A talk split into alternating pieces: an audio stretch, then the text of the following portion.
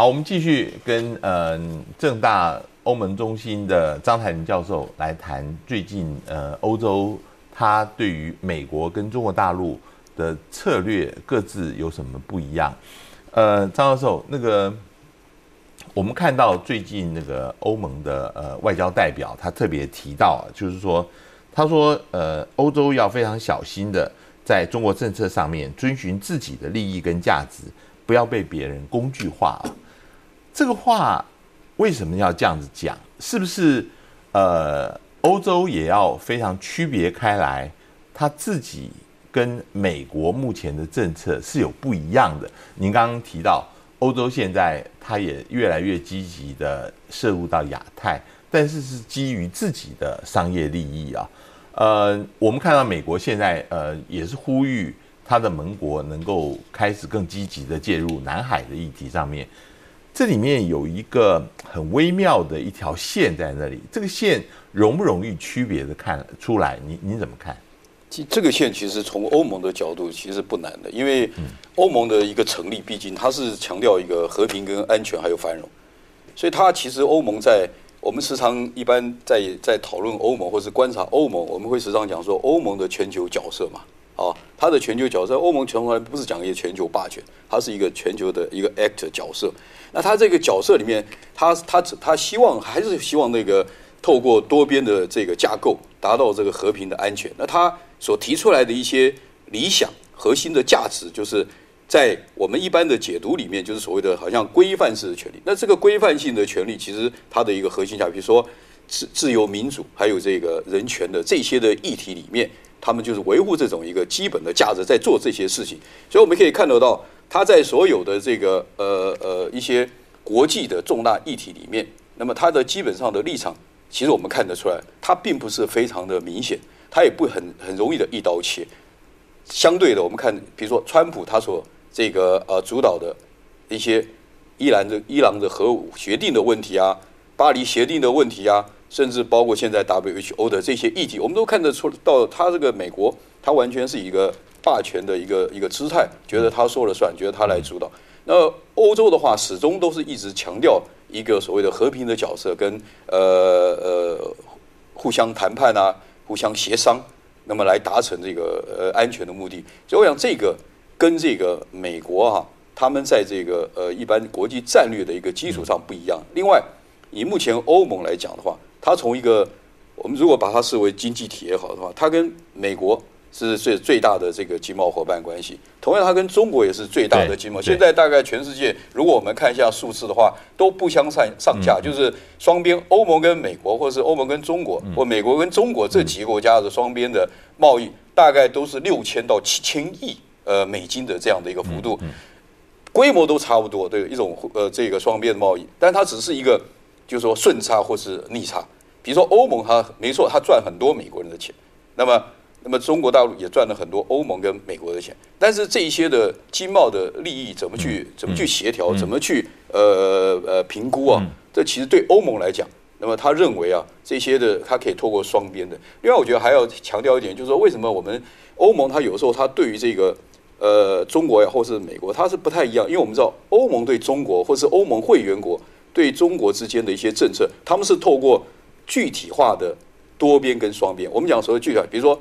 德国跟中国，它是有这个战略伙全面战略伙伴关系；跟法国也有全面战略伙伙伴关系；跟欧盟也是全全全面战略伙伴关伙伴关系。对我们来讲，我们因为比较呃稍微陌生这种国际的互动，这些战略伙伴关系它是签约的，嗯，有约定的。换言约定里面，国家元首必须年度互互访。为什么我们看到？李克强他要在十七加一，要这个互相访问。我们看到习近平或是他他要去欧洲中欧峰会，他这个都是呃这个签约的，也就是说他必须要做到这些约定，来建立每一年有一些 agenda 去做每一些议程。这个不是像美国，他完全是川普的，他他说他想到哪里就哪里。我想要跟你好，我就请你来；我跟你不好，我就懒得理你。但是在欧盟跟中国这种比较我们讲的大的架构的多边的架构，其实有很多是，所以你看法国总统他为什么要去中国大陆访问呢？习近平为什么也要去法法国年度的访问？我们中欧会议为什么一直要开？呃，还是还是要延到九月？这就是一般他们有一些这种约定。这个我我觉得我们是一般的，可能比较了解少一点。好像这个元首外交是集席式的，不是，这人家全部都是有一些规范性的一些内容在里面。所以我想，为什么欧盟因为有这个原因，所以它它是一个规范性的规定，所以它不可以跳痛啊，它不能够想到哪里就做哪里。他今天比如说欧盟执委会主席不能说我不高兴，呃，哎，你中国为什么呃呃抗议我在这个？呃，中欧双方四十五周年纪念的这个宣言里面，这个指指点点的，那我我我我不爽，不高兴，我可以不要去。他们一般欧盟还不会这样子来做。我想举两个特别的例子，呃，这例子是不是可以看得出来，现在目前欧盟对于中国大陆会怎么样？一个是五 G，一个是香港的问题啊。我们先讲香港，呃，欧盟其实是呃。对于人权，对于呃个人自由，他非常的在意的哈。但是我们看到这一次呃，就是要说要订立香港国安法以后啊，呃，欧盟的反应似乎仅止于口头表达，嗯，这个不满。但是你整个以欧盟来做的一个表示，并没有出来哈。这个呃。是不是有一点雷声大雨点小？这这我的问题啊，就是比起美国啊，或者是个别的国家，像像像宗主国，呃，像像英国，英国是说啊，我要让三三百名可能香港的公民将来可以规划成英国英文，就是说整个欧盟的态度是不是呃，对于这个事情呃，有一点是不是有一点顾忌？第二个是五 G，五 G 到目前为止，要不要让华为参与？欧盟似乎没有做出最后一个决定，到目前为止已经拖延了很长时间。当然，一方面美国这边始终以安全的理由来警告欧盟，呃，你不要这个参加。但是，呃，现在有个别国家表态了，像澳洲啊等等，欧盟现在还是处于一个没有完全做出决定。这个事情会，呃，还要再拖下去吗？还是说？他现在也不愿意得罪，既不愿意得罪美国，也不愿意得罪中国大陆。这两件事，你你觉得会怎么发展？我觉得现在的就就是很棒的来探探讨这些问题，因为，但是还最近探这个探讨这个问题啊，还必须跟这个欧盟整个呃抗新冠疫情的一个最新政策要连接在一起。因为如果说刚主任谈到这些欧盟似乎这个对于这这两个议题啊比较模糊的话，最重要还是因为。还没有整合，再加上疫情的呃这个关系，还有脱欧啊脱欧。为什么刚刚谈到英国会比较？英国现在已经脱欧了。现在英国我们已经其实今年二月一号开始了，已经是欧盟，我们把它算成二十七个会会员国了。它通常都不太算它了，它因为不参与。所以，但是在这个议题疫情里面，虽然一开始我们觉得欧盟因为疫情的关系，大家批判它无所作为，而且没有能力。可是相反的，三个月以来啊，这个欧反而让欧盟啊能够有力道去整合。啊，大家去团结，特别是在公共卫生的政策里面，他们现在必须那个要要建构七千五百亿这种基金等等，就是现在大概呃这个礼拜五十九号，他们欧盟高峰会要通过整个一个等于说是非常大的一个一个这是很难的，是法国说服了德国。在这里面，这里面有一个很有意思的问题，就是他们在未来的这些整个的建构里面，他们针对这个数位的问题，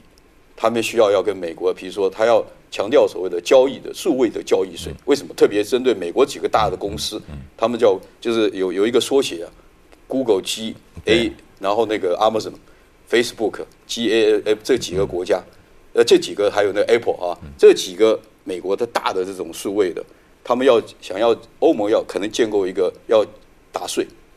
换言之，昨天谈到这个这个华为五 G 的这种问题的话，因为欧盟其实它本身呢。它对于它也希望建构起自己的一个科技啊，所以过去我们知道还有这个伽利略计划，现在还在，就是欧洲自己本身的一个所谓的我们讲的卫星定位，现在还是做，只是不讲而已。因为最主要是中国那个五五 G 华为这个一下冲出来以后，把他们想要做的一些盖过去了啊。其实他们也在做，那么他们也在，他们也也也不想依赖美国，也不想依赖中国。我觉得现在他们现在还没有谈，再加上本来这个。今最近呢，呃，其实去年呃年初的时候，呃，梅克呃，同样的，德国要来主导嘛，哈，主导谈这个呃五 G 华为的问题，就是说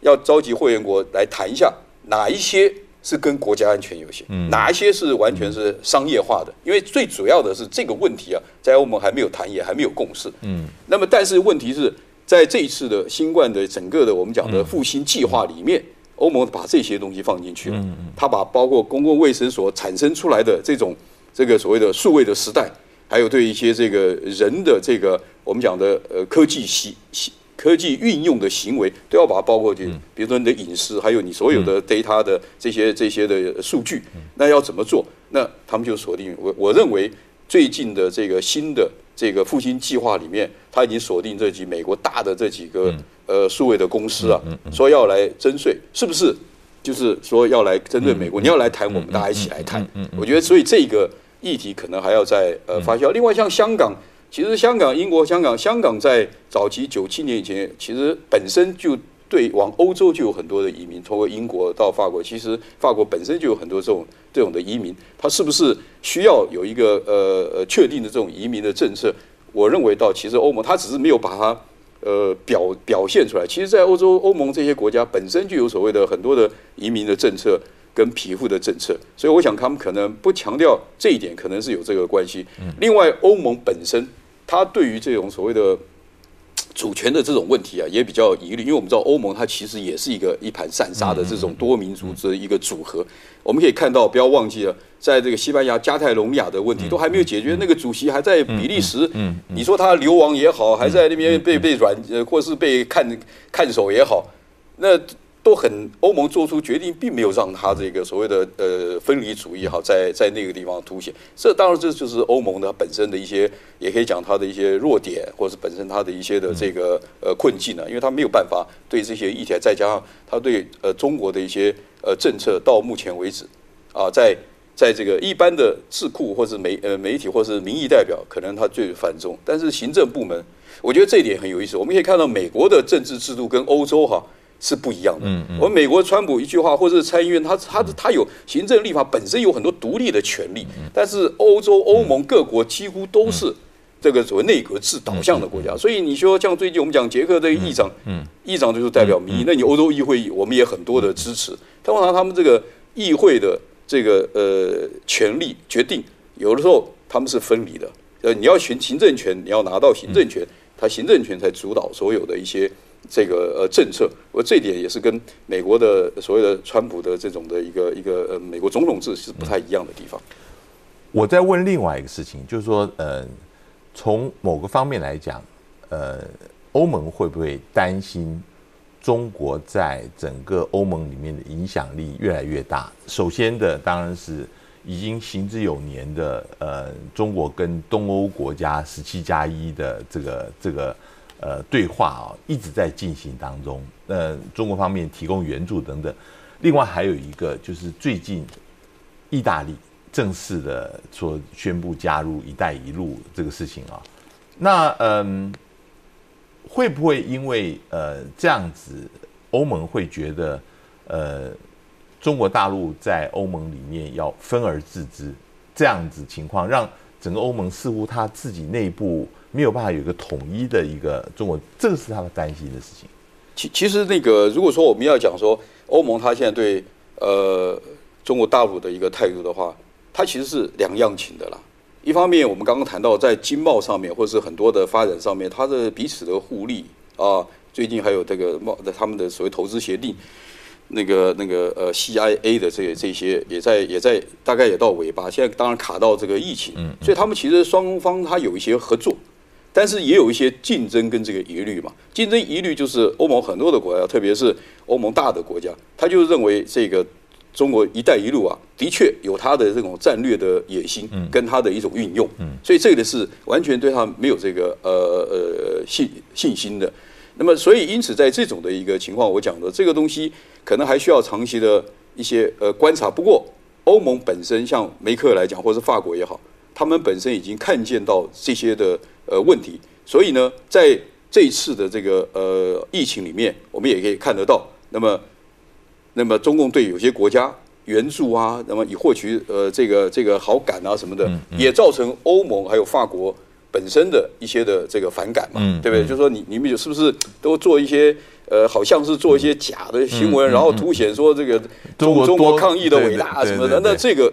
的确欧盟他们也感受到这种的一个我听到一个很好的说法，就是说 一定要呃用别人的失败来衬托中国是成功的。，所以所以不是他们的还他们在驻外的一些的的的大使或是外交，也是也用也在媒体啊，就是呃我们讲说这个报道啊，但当然对对他欧盟来讲说你在刻刻意的渲渲染嘛，对不对？呃，也没有什么，所以像这些的疑虑，所以呢也因此，所以欧盟现在的发展其实它是一个两两样，它一方面它知道这种的呃困境，但是另一方面，我觉我觉得至少这个大的国家，所以这次像我们这次，因为其实二月一号以来啊，因为新冠疫情的关系，把这个欧盟新的团队，嗯，他的一些努力，他的一些目标都掩盖了。其实欧盟新的团队是以这个欧盟传统的国家，法国、德国、意大利这些传统的国家为为核心的，那么所以能够把它呃主导起来。那么主导起来，意思就是说推动一些建设，像这个七千五百五五百亿的这个呃，其实我们可以叫做主权基金，就是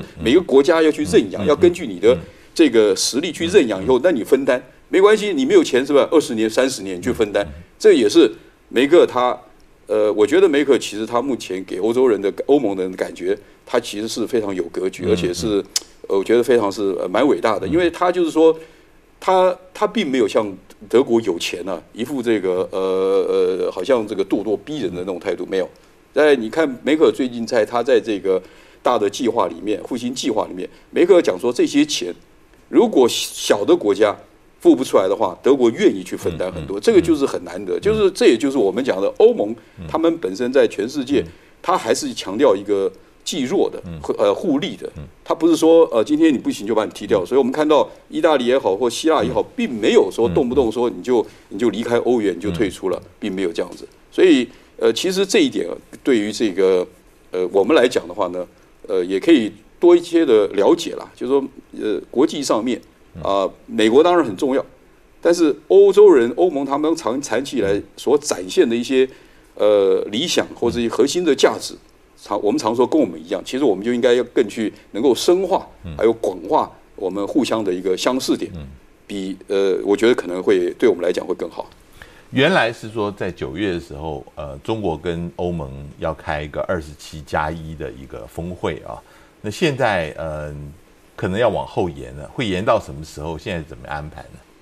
原来是讲要九月，因为刚好是德国在做主席时候，呃，不来梅呃参呃去会呃不来梅了哈。就是呃，德国从七月一号开始变成呃欧盟的对对，轮值值的主席要做三个月嘛，对对对，轮值轮值的主席啊。那么，但是现在的话呢，本来是现，但是现在目前的讯息似乎还不太清楚，因为一方面就是卡到这个呃，川普 G7 梅克不去以后，那么梅克也就像前面我们讲的很为难嘛，他万一同意在在这个要召召开这些峰会，然后习近平也去啦，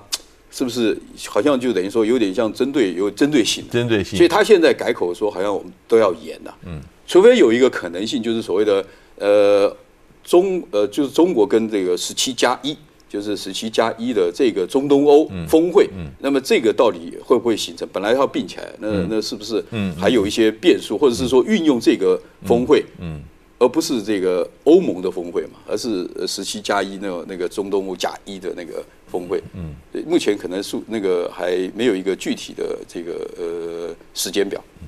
非常谢谢呃张教授今天跟我们来谈了目前呃欧盟跟美国还有跟中国大陆的关系，这是非常的呃复杂，但是变化很大。谢谢，谢谢。也谢谢各位观众的收看，我们下次见。